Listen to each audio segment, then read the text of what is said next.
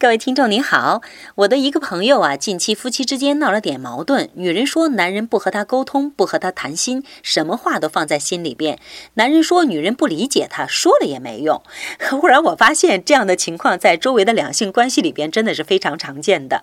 很多女人都认同一点，说男人只在谈恋爱或者是结婚前才表达情感，才有那么一点罗曼蒂克的感觉。男人婚后一般不和自己的女人谈心了，也不和自己的女人有更多的心。灵沟通和情感交流，总是把心事深藏在心中。